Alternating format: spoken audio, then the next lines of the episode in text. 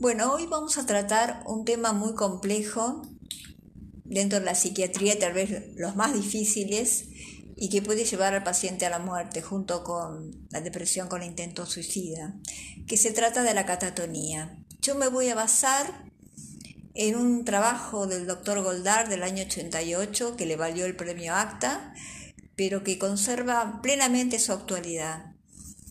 Eh, tuvo la mm, digamos, el, la innovación de sacar a la catatonía eh, no solo de la eh, esquizofrenia donde estaba, sino de la psiquiatría, para acercarlo a la medicina general. Todo esto en base siempre a las investigaciones clínicas que él hacía, porque él veía que lo llamaban de terapias intensivas, del Muñiz y demás, y eran pacientes que reunían estas características. A veces los pacientes hacen un cuadro catatónico porque tienen una causa orgánica, igual hay que tratarlo, y otras veces no, no se encuentra la causa orgánica. Había muchos pacientes que eran derivados de nuestro hospital en aquella época a hospitales generales y volvían igual, porque no les encontraban, las confundían con meningitis, con epilepsias graves, con encefalitis y el doctor Goldar eh, llevó a cabo estas investigaciones a lo largo de los años junto con el doctor Monchablón en la guardia, así que él reconoce en este trabajo, se lo agradece. Eh, pero él va a tener siempre una idea totalmente innovadora, porque eso hay que recalcarlo. Eh, bueno, yo voy, él hace un recorrido histórico, como siempre, reconoce dice que era fácil lo que él hacía, parado en el hombro de los gigantes, ¿no? En realidad no era sencillo, pero nos dejó su legado y nosotros tratamos de transmitirlo. La catatonía, de, haciendo historia, el concepto de catatonía, la escuela francesa, la incluía dentro de la confusión mental. Pinel y Esquirol lo llamaban demencia aguda. Georgette estupidité, porque en verdad los pacientes parecían como tontos, eh, no respondían, entonces se les fue dando distintas denominaciones. Belarger hablaba ya de melancolía con estupor y esto ya se acerca más a los cuadros y a la descripción de lo que van a tener estos pacientes. Estamos hablando siempre que este eh, artículo se trata de la catatonía aguda. Calvan fue el verdadero fundador de la doctrina de la psicosis de la motilidad y en resaltar la importancia de los síntomas motores en psiquiatría. La va a describir en el año 1874, la catatonía o locura tensa. Y todo esto que nosotros damos parece antiguo, pero tiene una vigencia permanente y sobre todo también eh, la clínica se acompaña también de los tratamientos pero no se puede obviar el pasado, porque las psicosis siguen existiendo, lo que cambia es su forma de manifestación. Entonces, si no conocemos la semiología y sobre todo estos cuadros tan graves y no actuamos rápido, a veces mañana puede ser tarde. La clasificación eh, y la, perdón, la descripción de Calvin, yo la voy a leer porque realmente es magnífica y Parece que está el enfermo ahí ante nosotros. Dice que el enfermo está taciturno o mudo, inmóvil, rígido, impasible, con la mirada fija en la lejanía, sin reaccionar a impresiones sensoriales, a veces con la síntoma de la flexibilidad seria, catalepsia completamente desarrollada. Impresiona como un dolor anímico profundo o un congelamiento consecutivo a un espanto muy grande. Generalmente este estado es transitorio. Luego de una etapa de manía o melancolía podía evolucionar a la demencia o besania o a la recuperación. Acá me detengo para explicar que en ese momento se seguía el modelo de la parálisis general, que las enfermedades pasaban por distintas etapas de manía, melancolía, hasta llegar a un cuadro terminal, como la demencia, que ocurría en la parálisis general. Por eso él habla de estas cuatro etapas en la catatonía. Y decía que el estado atónito es un trastorno de la motilidad. O sea que deriva la motilidad, la hace salir de la atonitidad, de la melancolía. Esto es un, cuadro ya eh, innovador en sí. Wernicke la va a incluir en la psicosis de la motilidad asinética, como ya lo habíamos hablado en el episodio anterior. Kreppelin la ubica dentro de la demencia precoz y Bloiler la propone dentro de la esquizofrenia, como una forma clínica. Y ahí había quedado hasta que el doctor Goldar la saca, no solo de la esquizofrenia, sino también de la psiquiatría. Es algo muy osado para llevarlo a la medicina general, porque de veras esos enfermos son muy graves y requieren eh, una complejidad de tratamiento y también de especialistas. Leonard la incluía dentro de las esquizofrenias sistemáticas, la catatonía periódica.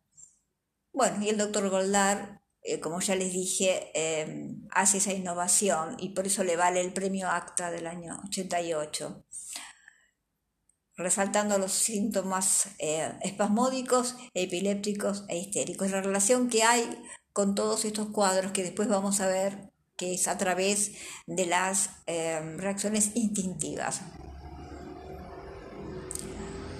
El paciente está melancólico, está atónito. Cuando se cruza la línea de esa melancolía, ya pasamos a síntomas motores. ¿Cuáles son estos síntomas motores? Que son muy importantes de reconocer. Cuando yo se los diga van a ver que en algún momento los han visto en forma total o parcial. Espasmos en las manos, como si fuera una configuración tetánica, que puede llegar e inclusive el paciente a adoptar posturas por esa contractura o pistótonos, arquearse completamente. Yo vi en una sola oportunidad Puede semejarse a un cuadro de miplejía con cierre de boca y párpados, ese se llama oposicionismo y es un síntoma muy precoz. Cuando uno quiere abrir la boca del paciente o de los ojos, realmente es como si fuera una roca. Es imposible.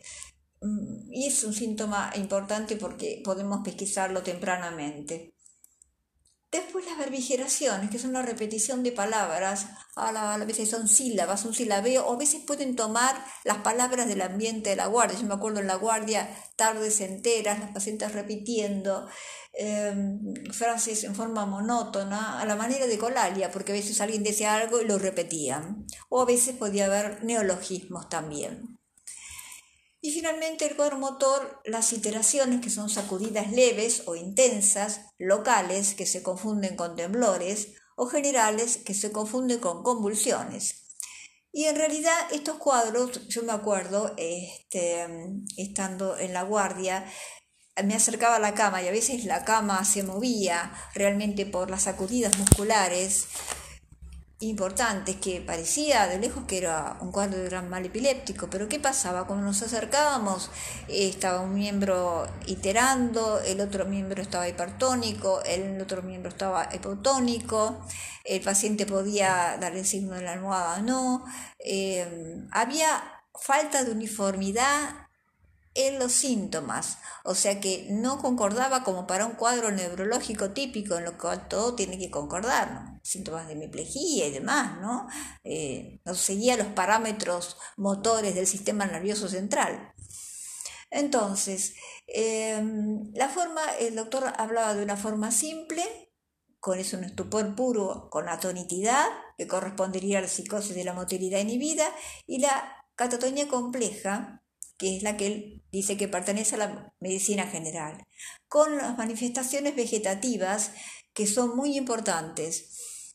La fiebre. La fiebre no responde a los antitérmicos, es una fiebre central, eh, que muchas veces se hacía el cuadro de la fiebre para seguir la evolución de estos pacientes que llegaba hasta los 40 grados. Eh, la pérdida de peso, que eh, por el momento el catabolismo realmente es de un día para otro, eh, por más que se los alimente. El doctor Moyolón tiene un libro de las catatonías perdedoras de peso. Hemorragias en piel, hematomas que muchas veces se cree que les pegan, así que es, importante también tener en cuenta esto descripto y ponerlo en la historia clínica, porque a veces se encuentra esto y el familiar piensa que el paciente eh, le ha pegado. A veces puede ser también que se hayan caído, ¿no? Eh, y, después deshidratación, acrocenosis periférica, aumento o disminución de la presión arterial, palidez, dermografismo, es decir, que dejan una línea si nosotros presionamos en la piel.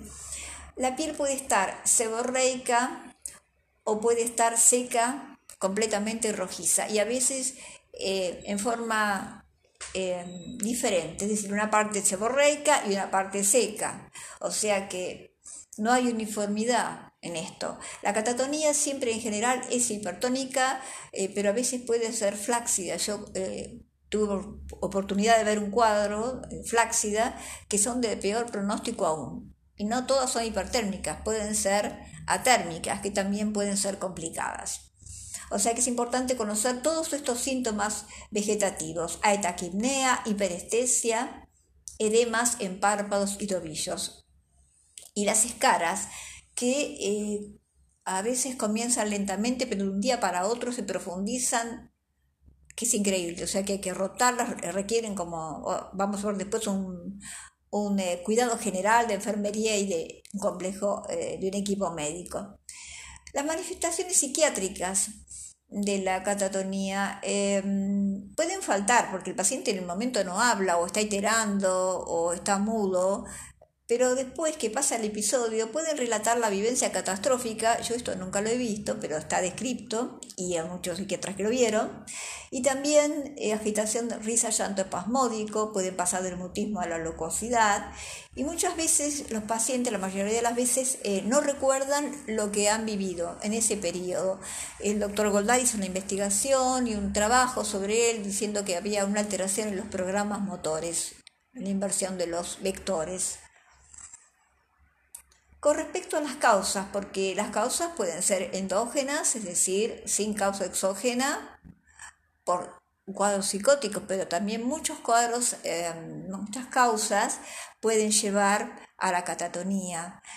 Eh, por eso que el doctor lo llamaban para hacer las consultas en las terapias intensivas y de allí la relación con Flenny, que tuvo en ese momento con el doctor Starster, porque ahí hacían los tratamientos.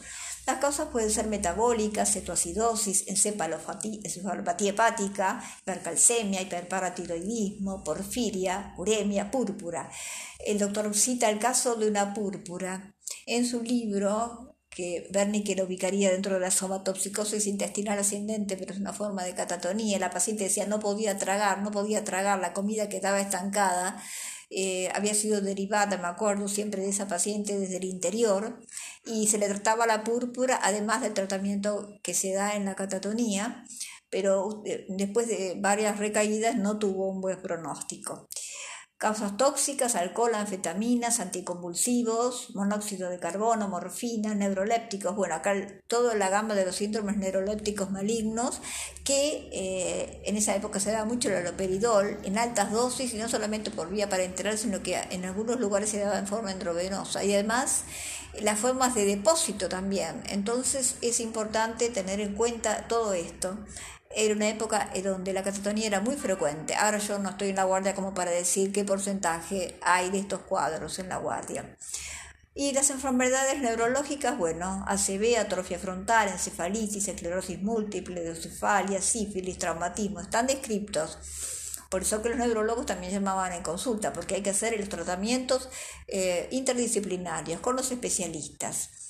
Ahora, em, con respecto a eh, los cuadros psiquiátricos. El doctor Goldar había hecho investigación en su servicio con las historias clínicas y de todos los cuadros que él había eh, diagnosticado, solamente dos pacientes eh, que habían presentado síntomas motores de este tipo habían hecho un cuadro agudo. Fíjense la baja proporción. Y al revés, la evolución que van a hacer estos cuadros catatónicos agudos eh, es totalmente diferente. Va a evolucionar hacia un defecto orgánico con una lentitud, con una disminución, eh, sobre todo al principio. A veces hay que ayudarlos a caminar mediante un andador. Yo recuerdo una paciente de uno de los libros en la cual eh, tardó mucho en salir de la fiebre, una paciente de un servicio que tenía mucha, mucha seborrea y que la fiebre no bajaba y era muy oscilante y que pudo aprender de nuevo a caminar mediante un andador y este, realmente como si fuera una rehabilitación, bueno, neurológica, ¿no? O sea que realmente, y también shock emocional, o sea, todo, todo tipo de estos cuadros, la histeria, la relación que plantea el doctor con la catatonía, la histeria y la epilepsia, es a través de la reacción instintiva. Eh, realmente yo tuve oportunidad de ver en externos una paciente que me llamaron, estaba tirada en el suelo en un consultorio y estaba rígida, toda maquillada, venía una consulta y eh, tenía oposicionismo a la apertura de los ojos, parecía que estaba convulsionando, es decir, que se daba todo, la histeria, la epilepsia, la catatonía, y a los 10 minutos se levantó. O sea, como que vemos todos los síntomas eh, que se estaban relacionando. Entonces es importante, es una enfermedad central, por eso que el doctor la pone en el centro de las esferas en su libro, ¿no? Eh, y las órbitas, las formas amenciales como las confusionales y demás son las que más van a entrar rápidamente a catatonía. Eso no quiere decir que un cuadro más estable pueda llegar a entrar a catatonía. El tratamiento de estos cuadros tiene que ser siempre, se daba tratamiento con TEC, pero además eh, se empezaba en aquella época a usar el lorazepam en ampollas, la bromocriptina, bueno, un montón de medicamentos que se ensayaban. Actualmente el tratamiento, eh, yo creo que de elección sigue siendo para los casos graves, debe ser el TEC. Eh, se hace en forma privada, que se, se hace eh, un equipo ¿no? interdisciplinario con psiquiatra, neurólogo, anestesista, se tienen que hacer todos los análisis previos, tomar todas las medidas, cuidados de enfermería, porque hay que tener alimentación parenteral, eh, alimentación mediante sonda, mediante sueros, bueno, vitaminas, había que volver a alimentarlas, porque había algunas pacientes que estaban en estado de delgadez extrema prácticamente, que realmente era conmovedor. Eh, así que es un cuadro que yo creo que siempre vigente y además que puede llegar a un consultorio, pues yo recuerdo que cuando estaba en consultorios externos, una vez cae una paciente a mi consultorio, abre la puerta con el hijo y cae como una tabla sobre mi escritorio. Estaba pálida, estaba febril, estaba sudorosa, nunca la voy a olvidar, eh, rígida por completo y no hablaba. Yo le decía, dijo, pero ¿cómo, ¿Cómo llegó así acá? Tiene que ir a guardias, es un cuadro muy grave. Me dice, no, doctora, pero que tardaron en darnos un turno afuera, en otro hospital, y ella era depresiva. Y entonces yo, por supuesto, inmediatamente la mandé a internar. O sea que hasta puede llegar a un consultorio, no crean que este cuadro es algo tan extraño. Eh, realmente, em, por eso hay que saber ver los síntomas, ¿no? Eh, los síntomas motores y las complicaciones neurovegetativas. Esto es lo más importante. Después hay teorías, eh, un montón de teorías de esto. Eh, si hay que sacarlas de la forma clínica de la, de la esquizofrenia, seguro, ¿no? Ahora, realmente eh, hay que destacar la importancia de los síntomas motores. Yo me acuerdo cuando empecé la especialidad, eh, es como que los síntomas motores, la expresión, todo lo exterior, era como que era una mente que hablaba, nada más. Todo lo demás de afuera no se le daba importancia. Entonces hay que resaltar el valor de Calvon de hacer la descripción de esta, de esta enfermedad, ¿no es cierto? Que es tan grave. El tratamiento. Eh, es importante recalcar porque en, en aquella época se derivaban a otros hospitales, porque como estaba grave no se podía hacer el tratamiento. Entonces se derivaba al hospital general, el hospital general lo volvía a traer al hospital, porque no lo encontraban, pensaban que era una meningitis o que era una encefalitis y que entonces eh, tenía que ser tratado en un hospital general. Así que realmente el trabajo que se hizo en el Hospital Moyano de investigación durante tantos años, este, que tuvo también diferentes etapas, Creo que es un trabajo que mm, es de destacar y merece el premio, ¿no es cierto? Y además el riesgo, porque eran pacientes que tenían que ser vistos a diario, todos los días, seguidos con especialistas, porque podían tener complicaciones y las complicaciones más graves que podían llevar eh, a un desenlace fatal eran las complicaciones Em, renales y la bronconeumonía, ¿no es cierto? La neumonía, los dos casos, además porque los pacientes estaban eh, mucho tiempo en cama, ¿no es cierto? A pesar de que se los rotaba y a veces las escaras se agrandaban, como ya dije, de un día para otro en forma muy importante. Entonces, em, de cualquier manera, hay que hacer el diagnóstico y por más que haya una causa orgánica, hay que tratar esa causa y concomitantemente hay que tratar el síndrome de esta, esta catatonía. Hay que diferenciar también el término catatonía de los cuadros eh, que Leonard habla, de las formas catatonía parasinética, procinética, que después lo vamos a hablar, porque yo lo llamaría formas residuales de la esquizofrenia, formas terminales, pacientes que tienen síntomas motores, pero son cuadros crónicos, no tienen nada que ver con este cuadro impresionante de la catatonía aguda.